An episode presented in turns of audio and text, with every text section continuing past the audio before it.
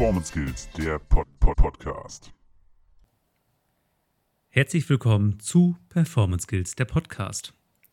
Dem ersten Podcast für Ergotherapie aus Deutschland. Hallo, wir begrüßen euch heute zu einer neuen Folge und wir sind heute nur zu zweit. Tatsächlich. Tatsächlich, weil ähm, ich heute Robert interviewe zu einem Thema, das, glaube ich, sehr viele von uns interessiert. Und zwar, wie wandelt man in einer bestehenden Institution, also in seinem Fall einer Klinik, die funktionell vorwiegend arbeitet, ähm, diesen Bereich in betätigungsorientiertes Arbeiten um? Ne? Mhm. Das ist vielleicht auch tatsächlich ein Thema, das äh, viele interessiert. Wie gehe ich denn das an? Wie gehe ich, wie bringe ich mehr Betätigungsorientierung in meine Arbeit rein? Wie überzeuge ich mein Team? Wie lasse ich das auch nach außen kommunizieren für interdisziplinäre, für das interdisziplinäre Team? Ja, da haben wir heute viel zu besprechen, Robert. Ja, ich bin, äh, also ich freue mich drauf, muss ich echt sagen. ähm, bevor wir aber jetzt anfangen, würde ich gerne noch was einbringen. Und zwar unsere Arbeit, die wir hier tätigen, also Sabrina und ich, ist natürlich Mhm. sehr zeitintensiv und aber auch sehr kostenintensiv. Ja. Und wir haben ja eine Homepage und wir haben dort einen Bereich eingerichtet, wo wir ja um Spenden bitten. Das hört sich jetzt ein bisschen schnorrerhaft an, aber so ist es gar nicht gemeint.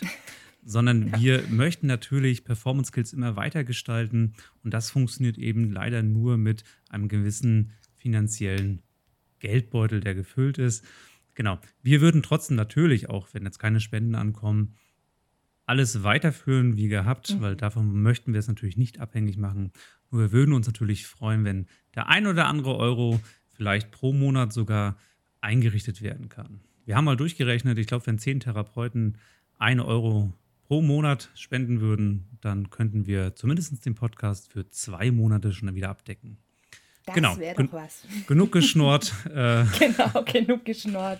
Jetzt kommt es zum Inhalt. jetzt kommt der So. Inhalt. Robert, beginnen wir gleich mit der ersten Frage. Gerne. Ähm, was war denn bei dir? Du hast ja in einer, in einer Klinik warst du für Neurologie. Mhm. Und äh, beschreib doch da mal bitte die Ausgangslage. Wie war es da? Wie hat sich, wie war die Ergotherapie organisiert? Welche Tests, welche Strategien hattet ihr da? Mhm, Genau, okay. wie ging es los? Sehr gern. Also äh, erstmal um den gewissen Rahmen erstmal abzustecken, wie gesagt, das war eine Klinik für äh, neurologische Klientinnen und Klienten. Und also der Phase B bis D oder D bis, äh, D bis B, wie man es halt kategorisieren möchte. Mhm. Ähm, äh, primär hatten wir dann zu meiner Zeit eher doch die schwerst betroffenen Fälle bei uns, also das heißt von Schlaganfall, Autounfälle, Schädelhirntrauma, ZIP-ZIM, diese ganzen Geschichten. Mhm. Und wir waren ein therapeutisches Team von, ich glaube, zum Schluss waren es 13, 12 Ergotherapeutinnen und Ergotherapeuten und noch ganz, ganz viele Physio- äh, Kolleginnen und Kollegen drumherum, genau. Mhm. Das war so der, der, den Rahmen, den wir, den wir hatten. Ähm, ja, man kann sagen, dass die Therapie, so wie sie stattgefunden hatte, als ich dort angefangen hatte, natürlich primär oder eigentlich ausschließlich funktionsorientiert war. Was ja in der Neurologie auch gar nicht so abwegig und auch gar nicht so schlimm in erster Linie ist. Aber Mhm. man kann ja eben eine Funktionsorientiertheit auf eine Funktions, auf ein Funktionstraining umwandeln. Genau. Und bei uns war das eben so, und da hatte ich meine ersten Gedanken gemacht, dass die Testungen, die waren so eingeklustert, so standardisiert. Das heißt, jeder Klient oder jede Klientin, die zur Therapie kam, wurde erstmal abgedeckt mit einer gewissen Testbatterie. Ne? Mhm. Das heißt, es wurde erstmal ein Annual Pack Test gemacht, es wurde Box and Block Test gemacht, es wurde die Handkraftmessung gemacht, unabhängig davon, ob das nun zu dem Klienten oder zur Klientin jetzt passt oder halt nicht. Also es war standardisiert, wurden diese Testungen gemacht. Und das hatte mich so ein bisschen gestört äh, im ersten Moment, weil ich das auch nicht so ganz verstanden habe. Aber vielleicht kommen wir da nachher nochmal dazu. Mhm. Genau. Ähm, zur Befundung, so wie das durchgeführt wurde, also als ich dort angefangen hatte, Mhm. war eben diese Befundung von Koordination, Kraft, Feinmotorik, Bewegungsradius, also primär, also ausschließlich alles Funktionstestungen. Mhm. Genau, das war Also so den. noch gar nichts COPM-mäßiges oder was Nee, sind noch die Ziele nichts. des Klienten oder sowas, sondern Gar nichts. Also das höchste, höchste der Gefühle, was wir vor, vorgefunden hatten, war dieses ähm, standardisierte Wasch-Anzieh-Training, was per se ja nicht schlecht ist, wenn es aber mit Sinn und Verstand gemacht wird. Also Mhm. ich finde, Wasch-Anzieh-Training sollte nicht dafür genutzt werden, um die Pflege zu erleichtern, also die Pflegekräfte äh, zu Mhm. erleichtern, sondern eben wirklich so fokussiert stattfinden, dass es auch äh, zum Betätigungsziel ähm, des Klienten oder der Klientin passt. Mhm, mhm. Okay, jetzt haben wir die Ausgangslage definiert. Ähm, 13 Therapeuten, also so allein 13 Ergos ist ja schon eine, eine ganze Menge. Wann kam denn der Moment des Umdenkens? War der bei dir und, und war der bei dir alleine oder gab es da noch mehrere Gleichgesinnte im Team? Ähm, also das Umdenken kam bei mir das erste Mal, also dieser Aha-Effekt in meinem Ergotherapie-Studium. Mhm. Davor, muss man sagen, konnte ich diese Inhalte, so wie ich sie mir oft gedacht hatte, nicht in Worte fassen. Also ich konnte nicht sagen, okay, ähm, das ist jetzt zum Beispiel, weiß nicht, das kanadische Modell am besten hier, was man anwenden konnte oder solche Sachen, sondern ich hatte mir schon gedacht, hm, da muss es eigentlich noch mehr geben als das gerade, aber ich konnte es nie für mich formulieren. Und wie gesagt, das wurde durch mein Ergotherapiestudium, welches ich in den Niederlanden gemacht hatte, ähm, angestoßen und hatte mir die Fähigkeit gegeben, es zu benennen. Da nochmal ganz kurz zum Eingrätschen. Also du hast schon in der Neuro dort gearbeitet und hast Mhm. dann parallel währenddessen ähm, das Studium Studium. begonnen. Genau, Mhm. korrekt. Ja. Okay. Und als ich dann dieses Aha-Erlebnis hatte für mich, hatte ich dann auch gleich eine Kollegin angerufen, am selben Abend noch, und habe gesagt, ich verstehe das erste Mal eigentlich, um was es geht für mich ne, in der Ergotherapie. Und wir müssen es schaffen, bei uns in der Einrichtung irgendwas zu ändern. Mhm. Und um eben auch unserem Beruf mehr, wie soll ich das sagen, Identität zu geben. Ne? Mich hatte immer so ein bisschen gestört, dass wir so die kleinen Physiotherapeuten eher waren. Und ähm, jeder Ergotherapeut oder Ergotherapeutin so se- seinen eigenen Tisch hatte, wo die äh, Therapie dann stattgefunden hatte. Jeder vorab erstmal vor so einem großen Schrank stand, um sich irgendwelche Heimerspiele rauszusuchen.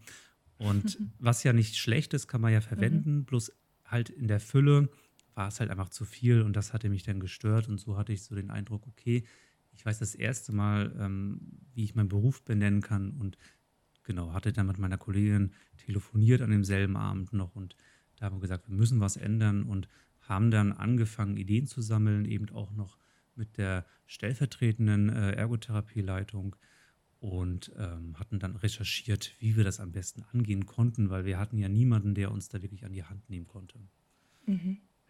Das heißt, ähm, also ne, ihr hattet das Gespräch, habt gemerkt, okay, ihr seid gleichgesinnt, die ähm, stellvertretende Leitung habt ihr gleich ins Boot geholt und seid Mhm. da wohl auf äh, fruchtbaren Boden gestoßen. Ne? Die, die hatte wohl Ähnliches im Sinne oder vielleicht sich auch schon gedacht. Ja. Ähm, und dann natürlich Ideen sammeln, ja, schön, da kann, fängt man vielleicht jetzt, also in meiner Gedankenwelt, vielleicht mit, einem, mit einer Testung an oder sowas, die man die, die sich dann ansammelt. Wie habt ihr denn ähm, weitergemacht? Wie seid ihr mit dem Prozess weiter vorangegangen? Genau, man muss dazu sagen, dass ich ja die Leitung war. Also Mhm. ähm, das hat es natürlich alles ein bisschen vereinfacht. Ne? Natürlich. Ich denke, wenn man eben keine Leitungsposition in so einem großen therapeutischen Team hat, gilt es natürlich erst einmal die Leitung zu überzeugen davon, äh, was man halt ändern möchte.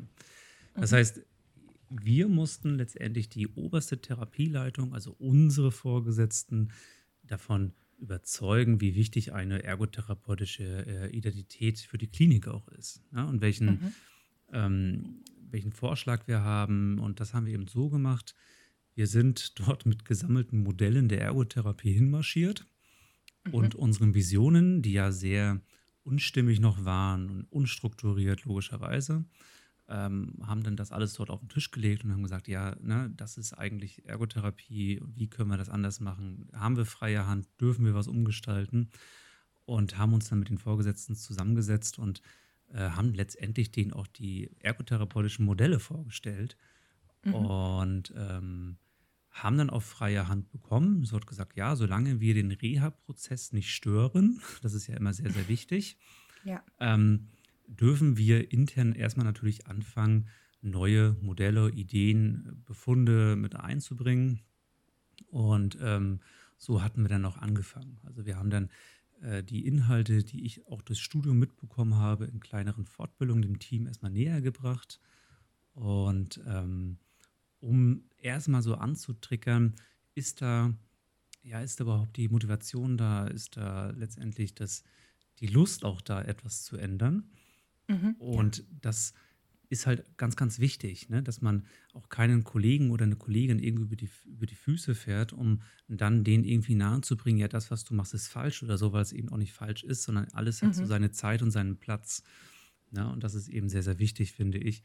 Und dass man da Das nicht finde ich einen sehr schönen Satz, den du jetzt gerade gesagt hast, weil wir ja gerade schon auch eine, eine Spaltung in der Ergotherapie erleben und ähm, dieser, dieser, diese Folge jetzt auch nicht so aufgenommen werden sollte wie äh, funktionelle Neurologie, was Ja, treibt ihr da? absolut. Nein, ähm, sondern dieses ähm, einfach das Ganze nochmal von einem anderen Blickwinkel her Ja, anschauen und gucken, wenn man dann was ändern möchte, ob man es. hallo? Du warst weg? Oh, jetzt wieder da? Mhm. Okay. Ähm, ja, eben, ob man es gemeinsam hinbekommt, ein schönes gemeinsames Konzept zu starten. Nicht? Ja, Genau. absolut. Und ähm, genau, das ist auch unfassbar wichtig. Ich hatte auch schon mal, kleiner Nebenschwank, einen einen Mhm. Artikel darüber geschrieben, im Thieme Verlag zufällig. Ähm, Zufällig. also das ist wirklich zufällig jetzt. Ja. Äh, einen Artikel darüber geschrieben, dass eben Körperfunktionen, also die, ne, eben auch ganz normal zum ergotherapeutischen Prozess dazugehören. Ja. Aus welcher Brille wir es halt betrachten, das ist eben was anderes wieder. Aber letztendlich eine, eine, ein, ein Funktionstraining gehört natürlich auch zum, zum ergotherapeutischen ähm, ja, Prozess. Das ist ja ganz klar. Mhm. Mhm. Genau, ganz Okay. kurz, ähm, Ja. weil, weil du gerade gefragt hast, wie habt ihr begonnen? Und dann möchte ich nochmal ganz Mhm. kurz einhaken, weil wir Ja. haben nämlich gemerkt, und zwar, es ging ja auch um Recherchieren. Ne? Ja. Wir haben gemerkt, dass wir an so einen Punkt kommen, wo wir gedacht, äh, wo wir dachten, okay, da kommen wir gerade nicht so ganz weiter. Wir können zwar jetzt im Team etwas näher bringen, ne? das Mhm. heißt, wir können denen gewisse Inhalte vermitteln, aber das ist ja alles so ein bisschen auf der Mikroebene. Und Veränderungen in einer Klinik oder einer Institution hat ja immer auch was, wenn man jetzt die Klinik als, als Makroebene jetzt äh, sich äh, anschaut, auch immer was mit der Makroebene zu tun. Und Mhm. da kamen wir eben gewisserweise nicht mehr so ganz weiter und da haben wir uns eben auch Hilfe geholt, und das, um das noch mit einzubringen. Und Mhm. zwar, wir haben erstmal geguckt, wer gestaltet denn solche Prozesse, solche Veränderungen, wo können wir uns Hilfe holen? Und das haben wir eben durch Alan Romain gemacht. Das Mhm. heißt, äh, da haben wir recherchiert und ähm, mussten da dann natürlich auch wieder vor unseren Leitungen vorsprechen, weil man kann sich vorstellen, eine Ellen ist jetzt auch nicht gerade, die jetzt keine 50 Euro am Tag. Mhm. Mhm. genau, und ähm, die, die haben wir sozusagen ähm, auch eingeladen dann, also wir durften das dann auch und ja, zusammen mit ihr den Weg dann auch zu gehen. Mhm. Das heißt, die hat ähm, euer Team gebrieft quasi in, ähm, in, in, in, in, diesen, in diesen Wegen und äh, in, euch bei der Recherche unterstützt. War da auch dann noch ähm, jemand von der höheren Ebene, wie du vorhin gesagt hast, oder äh, einer von euren Chefärzten Mhm. oder sowas mit dabei, um eben das zu sehen, weil du gerade von Mikro- und Makroebene gesprochen hattest? Genau, also unsere direkte Vorgesetzte war dabei, also auch Mhm. wenn Ellen zu uns kam, äh, war sie immer dabei und Mhm. hat auch dort mitgemacht und ähm, war ein sehr, sehr positiver Austausch. Man muss dazu sagen, unsere Vorgesetzte ist Physiotherapeutin, Mhm. ähm, zumal es eben umso schöner war, dass sie dabei war. Ja. Genau, und das hat wunderbar funktioniert. Was ich damit sagen möchte, ne, man muss jetzt keine Alan Romain einladen oder so, aber wenn man sich unsicher ist in dieser Prozessgestaltung, bevor so etwas scheitert, ne, Mhm. und dann heißt es ja, okay, hat ja nicht funktioniert, ne, soll man sich eher Hilfe noch von außen holen. Mhm. Das finde ich ganz ein, ein wirklich schöner Ansatz, weil ähm, ja, viele sind doch auch sehr, sehr, also die Macher und denken, okay, ich muss das jetzt irgendwie alleine hinkriegen. Und man hat ja auch ein bisschen Angst, äh, weil du hattest ja gerade auch erwähnt, dass Ellen Romania auch ein bisschen Geld nimmt dann für so einen Prozess. Und da hat man dann vielleicht schon ein bisschen Sorge, ähm, sowas von der Klinikleitung dann auch zu vertreten. Ne? Absolut, ja. Klar, also, also Grüße gehen raus an Ellen. Ich weiß, dass sie zufällig auch den Podcast hört. Mm, ähm, deswegen. genau, absolut, ja. Aber das, ich denke, das, das, das muss eine Klinik dann aber auch gewillt sein zu geben, weil sie eben eine gewisse Qualität auch als Output bekommt. Mhm. Also zusammenfassend ähm, habt ihr euch zusammengesetzt und das ganze Team und auch eure Vorgesetzten gebrieft und damit ihr alle quasi in eine Richtung denkt, jetzt mal ganz vereinfacht genau. gesagt. genau. Ziel weniger. war, ne? dass wir eben alle gemeinsam eine Sprache sprechen, ja. Ja, genau. Okay, das heißt, äh, ihr seid jetzt gedanklich alle zusammen eingestellt auf ein äh, Prinzip oder halt eben auf, ähm, auf dieses Prinzip. Was waren denn dann die ersten konkreten Änderungen? Ähm, also die ersten diesen Änderungen waren tatsächlich, dass wir uns erstmal überlegt haben, wie so ein ergotherapeutischer Prozess bei uns in der Klinik aussehen könnte und sollte. Mhm. Ja? Und welchen Befund brauchen wir und welche Testungen überhaupt für uns relevant sind. Das mhm. heißt, ähm, wir haben einen, einen Befundbogen erstellt und den haben wir, und da bin ich eigentlich heutzutage nicht mehr so ganz der Freund davon, aber um es zu vereinfachen, haben wir halt das äh, kanadische Modell hergenommen und uns daran orientiert. Das hatte mhm. natürlich zum einen auch einen Grund, weil Ellen Romain eben auch das kanadische Modell lehrt. Mhm. Und auf der anderen Seite ist das kanadische Modell recht simpel gestaltet, finde ich, und macht den Einstieg dann doch ein bisschen einfacher. Ja, klar. Genau, und jedenfalls war das dann so, dass wir den Befundbogen eben als erstes geändert hatten. Wir hatten ähm, alle Ankreuz-Tätigkeiten ja, in diesem Befund, den wir vorher hatten, alle rausgehauen. Wir hatten alle Testungen, die drin standen, rausgetan. Ähm, nicht, weil die schlecht sind, sondern wir haben eher viel mit Freitext gearbeitet, sodass eben mhm. ähm, ja, diese Testungen, wie sie vorab geführt wurden, nicht so primär sind. Das heißt, man schlägt die Seite auf und muss jetzt diese Testungen machen. Man muss jetzt die die Gelenke irgendwie ausmessen oder so. Das war nicht relevant und eben auch nicht für unser Klientel relevant. In anderen mhm. Bereichen kann es relevant sein, aber für uns war es eben nicht relevant, weil es eben nicht wichtig war, ob ein Klient oder eine Klientin mit einem Neglect jetzt die neuen Stäbchen in, in 20 Sekunden schafft oder keine Ahnung, ne, sondern da ging es wirklich darum zu schauen, wie kann er seinen Alltag stemmen. Ja. Mhm, okay. Ähm, genau.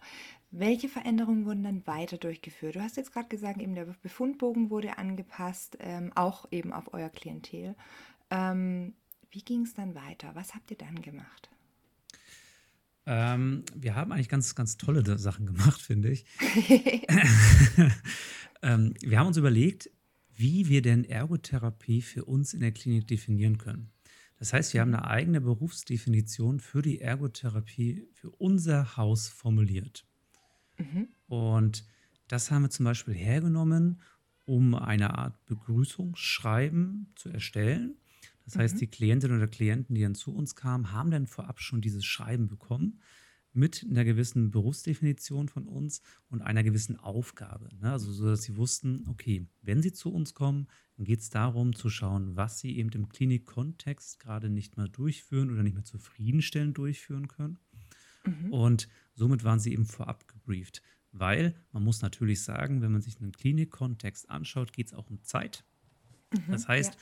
wenn wir jetzt natürlich in der ersten Therapie ähm, erstmal erklären müssen, um was geht es hier. So soll es ja eigentlich sein. Ne? Aber wir mhm. müssen ja auch Kompromisse schließen. Das heißt, wenn die Klinikleitung sagt, nee, nee, nee, nee, ne, ich möchte schon, dass ihr in der ersten Therapie auch ein bisschen was macht, außer nur reden, ne, weil reden ist ja für viele mhm. nicht Therapie, leider. Ja. Aber ne, genau. Somit haben wir sozusagen den Wind so ein bisschen aus den Segeln genommen, haben eine Berufsdefinition geschrieben. Dort stand eben klar formuliert, für was wir da sind, aber mhm. eben in einfachen Sätzen. Das heißt, nicht hochgestochen, nicht mit Fachwörtern oder Fremdbegriffen, sondern mhm. wirklich, ähm, dass es auch jeder verstehen kann. Und somit das wussten, ich, ja.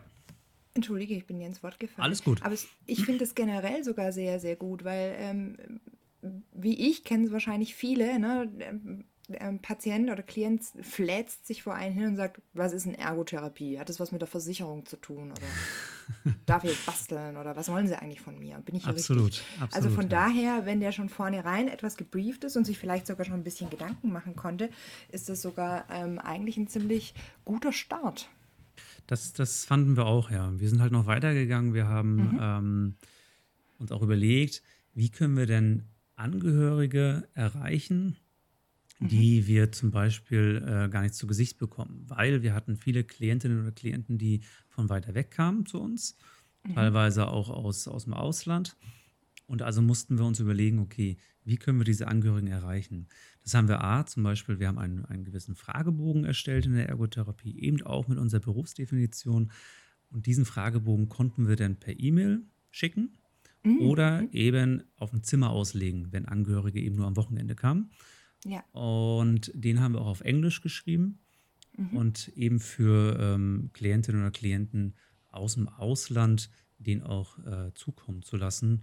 Und da waren dann halt so Fragen drauf wie gewisse Rollen, Gewohnheiten, ne, was für ein Typ Mensch, ne, und wo mag zum Beispiel der Mensch nicht angefasst werden oder keine Ahnung, solche Sachen halt, ne, dass wir Mhm. so den ganzen Menschen erstmal kennenlernen können, weil man muss dazu sagen, unser Klientel war halt oftmals auch im Wachkummerbereich. Mhm, okay.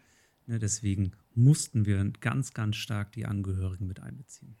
Mhm, ja, Genau. äh, weil meine nächste Frage wäre jetzt da gewesen, ob dieser, ähm, dieser ähm, ja, Zettel oder dieser Befundbogen gut angenommen wurde. Es kommt wahrscheinlich eben aufs Klientel an, wie selbstständig das schon ist und inwiefern denn Angehörige, ähm, der, der Einbezug der Angehörigen da relevant ist oder nicht. Oder äh, ist er in viel, ist er in öf ja, öfters schon, ähm, je nach Klientel, aber bei Wachkummerpatienten natürlich doch nochmal ganz Absolut. essentiell. Absolut. Also Ja. wir haben uns zur Aufgabe gemacht gehabt, äh, und das fand ich sehr, sehr schön auch dort, dass wir eigentlich immer die Angehörigen mit einbezogen haben. Hm, Ja, und das gut, ist ja. auch unfassbar wichtig, gerade bei so einem Klientel, ähm, wenn es auch um Schlaganfall und so geht. Mhm. Weil ähm, für, für, den, für den Klienten selbst oder die Klientin, die bei uns ist, ändert sich ja alles, aber für, Mhm. eben für die Angehörigen halt auch.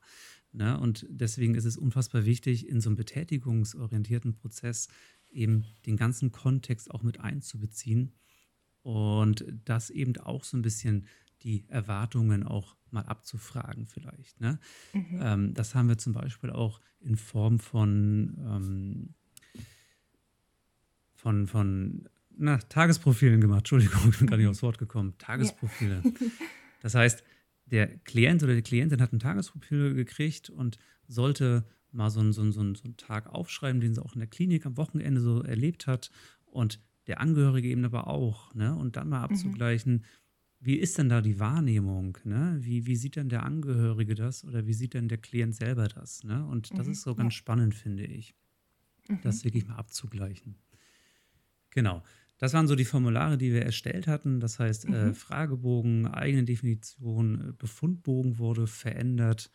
Und zudem haben wir eben, weil wir sind ja noch bei den Veränderungen, ne, wie wir die auch hingeführt haben, wir haben Vorträge gehalten. Vorträge Mhm. vor anderen Berufsfeldern. Ne? Also Mhm. bei den Ärzten, äh, bei den Physiotherapeuten. Und die haben wir alle versucht mit einzubeziehen. Mhm. Also klinikinterne Weiterbildungen, was hat sich verändert? Ganz, ganz, ganz Ähm, wichtig, ja. Was ist das Ziel der Ergotherapie und wie können wir da gemeinsam die, ähm, die Zusammenarbeit verändern, ändern ähm, und gemeinsam mitgestalten? Genau. Also dieser Einbezug der Ja. anderen Berufsfelder ist eines der, der wichtigsten Faktoren im Veränderungsprozess. Das Problem am, am, am Klinikkontext ist ja, dass die Aufgabenbereiche ja schon oft vordefiniert sind. Ne? Das heißt, Ja. die Ergotherapeuten sind für die Oberextremität und die Physiotherapeuten für die Unterextremität. Ne? Also jetzt mal ganz überspitzt. Trennung ab Bauchnabel. ne? Absolut. ja, und das Problem hatten wir aber auch. Ne? Wir haben gemerkt, Mhm. okay, die Physiotherapeuten, die denken sich gerade, ja, okay, wer macht jetzt die Arme? Ne? Mhm. So wurde es auch formuliert. Gesagt, wir haben ein Problem. Ne? Wir, wir, wir bringen die Klientinnen oder Klienten in ein Versorgungsloch. Wer macht denn jetzt die Arme? Mhm.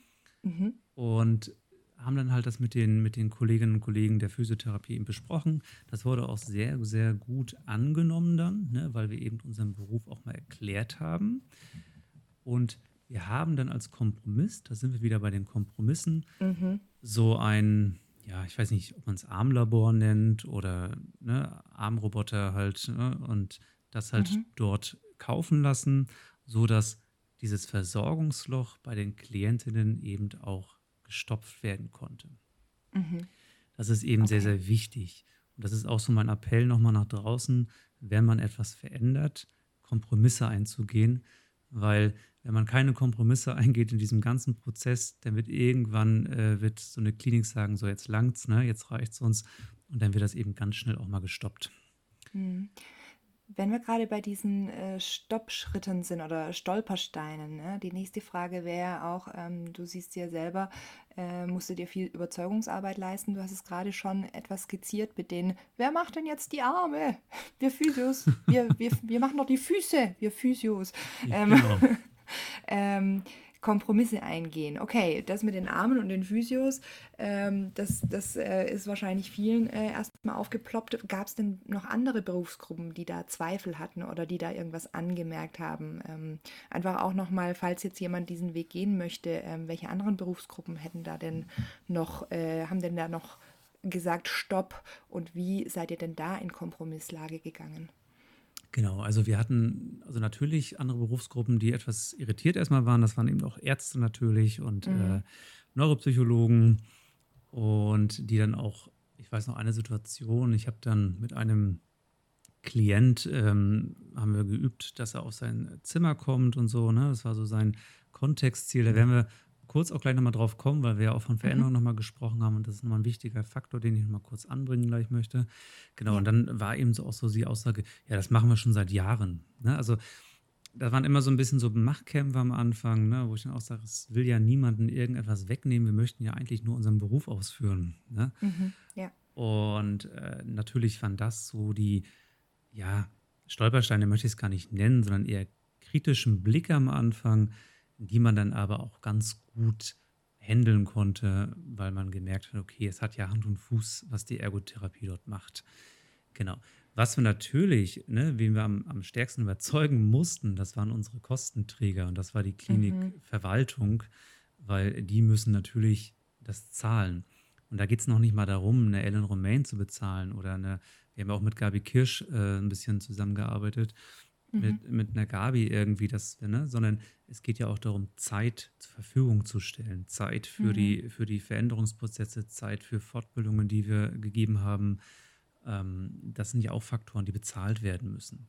Ja. Ne, deswegen ist es unfassbar wichtig, äh, ja, die Klinikleitung oder die Vorgesetzten, die mit ins Boot zu holen. Wenn man das hat, dann können auch andere Berufsgruppen mal rummosern, dann ist es halb so schlimm. Mhm. Ja. Genau. Genau, nochmal ganz kurz zur Veränderung würde ich gerne nochmal was sagen, weil das ist ein sehr, sehr wichtiger Punkt, finde ich. Was wir noch verändert haben, ist eben die Zielsetzung. Die Zielsetzung in der Therapie, weil wir oftmals, wir haben am Anfang gemerkt, dass wir eigentlich nur Ziele für den häuslichen Kontext formuliert haben. Das heißt, die, mhm. die Klientinnen oder Klienten kamen zu uns in die Klinik, hatten einen Schlaganfall, der war, ähm, ist weiß nicht, zwei, drei Wochen her, wenn wir alle höchstens, waren nie zu Hause mit ihrer gegenwärtigen Einschränkung und wir haben angefangen, Ziele für zu Hause zu formulieren. Mhm. Das heißt, wir haben dann auch gemerkt, okay, wir können die ja gar nicht evaluieren, wir können die gar nicht überprüfen, wir können die gar nicht ausprobieren. Ne, es funktioniert mhm. ja hinten und vorne nicht. Und ja. per Definition sollte man das ja können, zumindest, dass man ein Ziel, äh, ein Ziel äh, evaluiert. Mhm. Also, um sie überprüfbar zu machen, noch kontextbasiert, somit haben wir wieder auch die Säulen der Ergotherapie drin, haben wir sie auf den Klinikkontext verändert. Das heißt, alle Ziele, die wir gestellt haben, von Klientinnen und Klienten, die noch nicht zu Hause waren mit ihrer Einschränkung, waren immer auf den Klinikkontext ähm, formuliert. Mhm. Ne? Zum Beispiel könnte es einem Klienten wichtig sein, selber seine Mittagsruhe einzuhalten. Ne? Dafür braucht mhm. er, muss er sich aber Hilfe holen, er kommt nicht allein ins Bett. Also solche mhm. Sachen. Ne? Oder er möchte allein zum Essen kommen können. Ne? Oder er möchte mit seinen Angehörigen telefonieren können, kann das Telefon nicht bedienen. Also solche Sachen. Mhm. Mhm. Genau. Ähm, da grätsche ich jetzt gerade mal ein. Ich glaube nicht, dass euer ähm, Klientel so weit vielleicht schon war, berichtige mich. Aber wie ist es denn zum Beispiel, wenn, ähm, okay, ich möchte jetzt klinikbasiert arbeiten, aber mein Klient sagt zum Beispiel, oh, ich habe zu Hause eine Treppe und vor der habe ich echt Angst überhaupt Treppen wieder zu laufen oder sowas, Mhm. ne, zum Beispiel. Ähm, da mache ich mir echt Gedanken. Ich weiß aber gar nicht, ob ich noch in meine Wohnung reinkomme dann, ne? Ähm, aber im Klinikkontext müsste er gar keine Treppen gehen, weil Mhm. alles ebenerdig, ähm, der Aufzug ist, äh, ist da. Ähm, wie wird das, wie wird so ein Ziel dann mit Mhm. eingebunden, wenn gerade Stichwort Klinik äh, oder kontextbasiert Also solche? Fälle hatten wir auch, ne, da wir ja auch Mhm. ähm, Klientinnen oder Klienten der Phase D bei uns hatten. Ah ja, mhm. Ähm, genau, wir, ich kann mal kurz einen Fall schildern, wie wir das gelöst haben. Genau, Mhm. nämlich so ähnlich. Wir hatten eine junge Klientin, die einen ähm, Schlaganfall hatte. Ich glaube, sie war so Mitte 20, ich glaube 25, 26 und hatte bei mir eben das Ziel formuliert, sie möchte gerne wieder von ihrer Arbeit, also die arbeitet in, in einer größeren Stadt hier bei mir in der Nähe, in ihrer Mittagspause in die Innenstadt gehen können, weil sie dort immer ihre Mittagspause verbracht hat. Mhm. Okay, habe ich mir gedacht, das ist ihr größtes Anliegen, können wir ja schlecht Mhm. üben. Also habe ich ihr die Hausaufgabe aufgegeben an einem Wochenende, wenn keine Therapien sind, soll sie bitte selber herausfinden mit Google Maps oder keine Ahnung oder anderen Dienstleistern, ähm, welche Strecke sie ungefähr bei uns denn gehen müsste. Also von unserer Klinik in, in die Stadt oder ne, was Mhm. genau, was muss sie können, wo muss sie langgehen können, ne, welche Untergrund und eben welche Strecke. Mhm. Und ihr sozusagen die Aufgabe zu geben, selber zu schauen, wie können wir denn dieses Anliegen in der Klinik üben. Ne? Mhm. Genau. Und so kann man das eben auch mit dem Klienten machen, der die Treppe steigen möchte. Also, ne, Ja. wie ist denn das? Welche Treppe brauchen Sie? Ne? Wie viele Stufen brauchen Sie? Also überlegen Sie mal am Wochenende, wie können wir das am besten hier umsetzen? Also ihn Mhm. auch wieder empowern. Ne? Ja. Also ihnen die Möglichkeit geben, selbst auch zu reflektieren. Ne? Das ist ganz, Mhm. ganz wichtig. Und ähm, so kann man das letztendlich dann umsetzen. Also auch wenn Mhm. das dann sehr simuliert ist, ist es dann ja, ist es trotzdem ja, was der Klient selber dann entwickelt hat, aufgestellt hat. Und das ist eben sehr, sehr wichtig.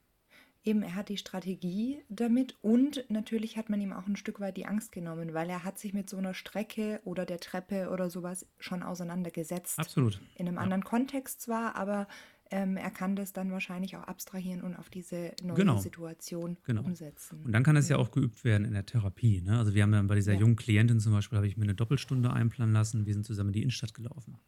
Mhm, ja. Ne? Also solche Sachen haben wir dann gemacht und äh, da war die Klinik auch sehr, sehr, sehr offen dafür ne? und total flexibel. Und genau, hat ja auch ja, Sinn, Verstand und auch ist ja auch Sinnhaftigkeit für so eine Therapieleitung zu sehen, okay, da wird wirklich auch was getan. Ne? Mhm, ja, ja. Okay, da habt ihr wirklich viel verändert, klingt nach viel Arbeit, vor allem auch dieses am Anfang eben, dass man sich äh, zusammen einschwört auf einen Prozess, dass man ähm, gemeinsam in eine Richtung denkt. Wie lange habt ihr letztendlich für den Prozess gebraucht und ist der überhaupt jemals abgeschlossen? Ähm, oh Gott, jetzt muss ich echt über, wirklich drüber nachdenken, wenn wir angefangen hatten. Also ich glaube, so komplett hatten wir bestimmt, naja, bestimmt drei Jahre Zeit investiert. Mhm, Ähm, so ein ganzer Prozess kann bis zu drei bis fünf Jahre dauern, finde ich. mhm, Wir haben den leider, also wir hatten was heißt komplett abgeschlossen, wir waren eigentlich sehr, sehr gut aufgestellt. Ich habe den Prozess auch jetzt nicht mehr miterlebt, weil ich dann, äh, weil ich ja schon länger jetzt nicht mehr in der Klinik bin. mhm, Aber er war eigentlich soweit abgeschlossen. Natürlich gibt es immer Stellschrauben, die man immer weiter verändern kann, aber sie war schon zufriedenstellend, war das schon so gestaltet, dass man sagen kann, ja, die Abteilung hat betätigungsorientiert gearbeitet in einem funktionsbasierten Kontext. So ist es ja in der Neurologie. Genau, Mhm. also letztendlich hat das funktioniert. Genau. mhm. Aus, aus, dem, aus dem Ganzen nochmal kurz einzuhaken, äh, ist ja auch ein Assessment entstanden. Ne? Das, Mhm. ist, das haben wir ja auch nebenbei, es läuft ja immer noch weiter. Und eben um auch den Teilhabestatus im Klinikkontext evaluieren zu können. Mhm, ja.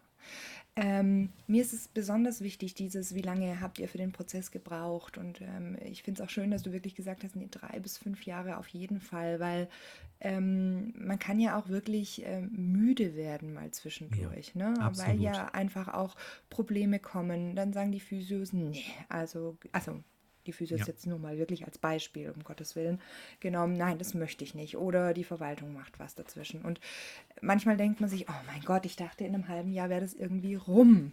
Oder wie auch immer. Nein, man sollte sich wirklich, wenn man das ähm, bewusst angeht, sich tatsächlich auch diesen Zeitrahmen setzen. Definitiv, Ähm, ja. Und alle eben, äh, und mit bedenken, dass man selber ja schon drei Schritte weiter im Kopf ist als der Rest Genau. wahrscheinlich. Und das ist auch sehr, sehr wichtig. Ähm, so haben wir es eben gemacht. Wir haben uns so eine Art äh, Monats- oder Wochenaufgaben gestellt. Das heißt, wir hatten große Poster bei uns hängen in der Abteilung. Da waren so die Punkte drauf, die wir abarbeiten müssen, ne, die uns Mhm. wichtig waren. Und wir haben uns jede Woche eine Stunde Fortbildungszeit genommen, um uns zusammenzusetzen, um letztendlich diese Punkte entweder zu bearbeiten oder zu evaluieren. Ne? Und das ist eben sehr, sehr wichtig. Deswegen sage ich, Zeit ist unfassbar wichtig und wir haben auch sehr viel Privatzeit noch reingesteckt. Das muss jeder für sich Mhm. dann entscheiden. ja. Aber natürlich auch privat haben wir uns zusammengesetzt, ja. Mhm, mhm. Ist es denn schwierig, dass man nicht wieder in alte Muster verfällt? Also ich stelle mir da vor, Montagmorgen ah, Ja. ist so fertig und jetzt so viel reden. Ähm, Wäre da nicht doch so einen kleinen Kopf? Der hat doch auch Probleme mit den Fingern. Ich meine, mir äh, mich erinnert zu haben, dass er gesagt hat, der möchte vielleicht auch mal wieder schreiben können hier mit der Hand. Da könnte ich doch jetzt einfach auch äh, füllen, die Zeit mit einem Assessment, das ich einfach schon kenne. Also absolut. jetzt wirklich ganz, ganz einfach äh, platitiert. Ähm, Gab es solche Phasen? Ja, definitiv. Und die gibt es auch immer noch. Ne? Also auch in meinem täglichen Alltag ist das ganz normal, dass es solche Phasen gibt. Und dass man eben auch, weil alte Muster sind ja einfach, ne? alte Muster, Gewohnheiten, Rollen, wenn wir schon bei der Ergotherapie gerade mal sind, ähm, sind immer einfach abzurufen. Und die dürfen aber auch sein, finde ich. Mhm. Ich finde, in so einem Veränderungsprozess darf man nicht den Fehler machen, sofort alles, was man ändern möchte oder auch schon geändert hat, auf jeden Klienten oder auf jede Klientin umzugestalten. Das heißt, Mhm. am Anfang wäre es immer sinnvoll, ist es sinnvoll, sich zwei, drei Klientinnen oder Klienten herauszunehmen und da das so umzusetzen, wie man sich das eigentlich vorstellt. Mhm. Und weil dieser, dieser ganze Veränderungsprozess ist unglaublich anstrengend, also auch kognitiv. Na, und wenn man dann das, weiß nicht, 11, 12, 13 Klientinnen oder Klienten hat und das wirklich versucht Mhm. durchzurödeln, dann wird es unsauber. Mhm. Ne? Und deswegen nehmt euch lieber zwei, drei Leute raus, versucht es dort. Das macht mehr Sinn, als es jetzt die komplette, den kompletten Tag damit zu füllen, weil dann macht es irgendwann, ist es so anstrengend, dass es irgendwann keinen Spaß mehr macht. Und dann kommt es immer weiter, ne? Dann nimmt man den nächsten und den nächsten. Ne? Und bei anderen funktioniert es auch gar nicht, ne? weil sie sich so dagegen wehren, dann ist es aber auch okay, finde ich. Mhm. Ja. Ja, ja. Weil wir haben eben auch welche bei uns in der Therapie, wie du ja auch, Sabrina, und andere Mhm. auch, die ja schon Vorerfahrung zur Ergotherapie haben. Das heißt, die kommen ja schon mit einer gewissen Vor mit einem Vorwissen zu uns. Und wenn sie eben bei Kolleginnen oder Kollegen waren, die primär eben nur die Funktion in den Fokus gestellt haben, dann ist es natürlich unglaublich schwer, ihn zu überzeugen, es vielleicht auch mal anders sich nochmal zu, äh, anzuschauen. Mhm. Und da würde ich persönlich auch gar kein, keine Energie jetzt so reinstecken, wenn man merkt, da kommt man nicht weiter. Und dann sind alte Muster auch ganz in Ordnung. Und das finde ich schön, dass du das sagst, weil ähm, auch hier habe ich oftmals die, ja, die, den, den Eindruck, dass entweder man arbeitet betätigungsorientiert oder eben nicht. Also Ja. entweder gehört man zu der einen Fraktion oder eben nicht. Und dann muss man es quasi mit jedem Patient durchziehen, obwohl er, obwohl der Patient eben eine andere Erwartungshaltung an den Therapeuten hat. Ähm, und ich finde es schön, dass du das jetzt nochmal so aufgedröselt hast, ähm, wie man sich auch selber nochmal entspannen kann in der Therapie. Absolut. Mit Absolut. seinen Grundsätzen und mit den Erwartungshaltungen, die man auch an sich selbst stellt und was man gerne verändern möchte. Das ist absolut so, ja.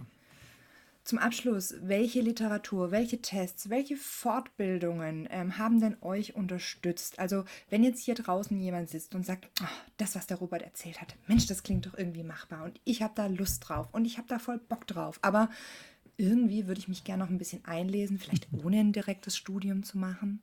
Ähm, ich wusste, dass das kommt. Wie kann man denn da ähm, einfach auch nochmal Sachen den Leuten an die Hand geben, wenn sie sich jetzt da im Anschluss an den Podcast noch ein bisschen Schmökerliteratur geben wollen. Schmökerliteratur. Ja, also ähm, ich habe ja zufällig vorab schon gewisse Fragen bekommen von dir. Ähm, also zur Literatur. Ich würde das vielleicht so handhaben, dass wir vielleicht eine Literaturliste in die Beschreibung packen. Okay, das, das heißt, gut. ich glaube, es ist sinnvoller, weil es waren ganz viele Bücher auch auf Englisch dabei und mhm. ähm, ich würde vielleicht die Bücherliste, also die Bücher, die mir am meisten gefallen in der ganzen Prozessgebung, ähm, vielleicht als Liste einfach unter Beschreibung ähm, stellen, sodass jeder das auch in Ruhe vielleicht sich anschauen kann, rauskopieren kann. Ich glaube, es macht jetzt wenig Sinn, alle Bücher zu nennen und dann muss man da mitschreiben ja. und so. Ja, genau. das stimmt. Also in der Infobox drunter steht's.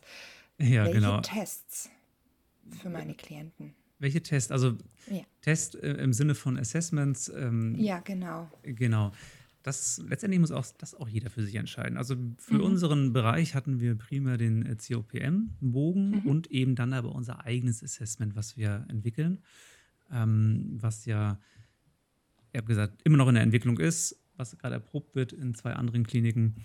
Ähm, mhm. Das hatten wir dahergenommen. Wenn man jetzt aber in einem Bereich ist, wo der COPM-Bogen überhaupt nicht passt, ne, weil man muss es ja immer nach Bereich, aber auch nach Klientel ja. abstecken, dann kann das natürlich auch andere Modelle sein, ne? Moho zum Beispiel oder das Kava-Modell. Wichtig finde ich nur, und es wäre sehr schön, wenn auch gerade in solchen ähm, Kontexten wie eine Klinik Modelle Einzug erhalten, ne? dass man da die Chance gibt, auch ein Modell mit einzubringen. Mhm. Genau. Und dass man vielleicht von diesem Gießkannensystem wegkommt und alle Klientinnen und Klienten mit Standardtest durchzieht. Ne? Das ja. glaube ich wäre gar nicht so schlecht. Ja. ja. Genau. Und Fortbildungen hast du ja gerade gefragt. Okay, Richtig. ich habe schon eine angesprochen mit Ellen Romain. Ne? Das war ähm, für mich eine große Bereicherung und mhm. muss man, also ich finde es eine Frau, die sehr inspirierend ist. Und ähm, aber eben auch, Gabi Kirsch zum Beispiel gibt auch Fortbildungen. Ähm, zur, ich glaube, innovative Ergotherapie heißt das. Und die stellt dort auch ja, Möglichkeiten zur Verfügung, so einen Prozess mitzugestalten. Mhm. Genau. Und natürlich muss ich jetzt Eigenwerbung noch machen. ja, Achtung, Achtung. Werbung genau. ist gekennzeichnet. Ist jetzt nicht abgesprochen, genau. Wir machen natürlich auch, also eine, äh, Theresa Bereuter und ich eben auch Fortbildungen in dem Bereich. Und, ja. Genau. Richtig. Ja. Über Vision Ergotherapie, ne? Vision Ergotherapie, ja. Genau. Gabi ja. Kirsch war innovative Ergotherapie, wir haben Vision. Ergotherapie. Mhm. so läuft das. Wunderbar. Ja, dann sind wir auch schon am Ende von dieser Folge. Ich danke dir, Robert. Mich hat diese Folge äh, oder diese Fragen einfach auch an dich ähm, selber in, interessiert. Deswegen dachte ich, wir machen gleich eine Podcast-Folge draus, weil ja. ich bin bestimmt nicht die Einzige, der es so geht und die dich da gerne mal interviewt hätte. Das haben wir jetzt somit gemacht. Sehr, sehr gerne. Ich danke gern. dir für deine ähm, ja, für deine wirklich äh, detaillierten Schilderungen. Und ich denke auch, dass du ähm, für Fragen zur Verfügung stehst. Wenn jetzt Absolut. da jemand denkt, oh mein Gott, also den Punkt habe ich jetzt irgendwie nicht verstanden und da ging es viel ums Denken und da ging es viel um Ziele setzen. Was meinte er denn da konkret mit Zielen? Schreibt den Robert an. Er ist eigentlich ganz nett. genau, schreibt ruhig. Genau, das Problem an solchen äh, Podcast-Folgen ist natürlich, so einen Prozess von drei Jahren in jetzt 43 Minuten zu verpacken, ist natürlich ein bisschen mhm. schwierig. Deswegen schreibt kurz, ist kein Problem, gerne bei Facebook, E-Mail oder sonst irgendwo Instagram. Und dann können wir gerne in Kontakt treten. Richtig. Das war's schon wieder für heute. Wir hoffen, euch hat die Folge gefallen. Lasst uns einen Kommentar da, eure Gedanken dazu, das wäre wirklich, wirklich sehr schön, was ihr dazu denkt, ähm, ob ihr euch so einen Prozess vorstellen könnt, auch für euch und für euren Bereich. Und ja, dann sage ich bis zum nächsten Mal. Bis zum nächsten Mal. Ciao. Performance Skills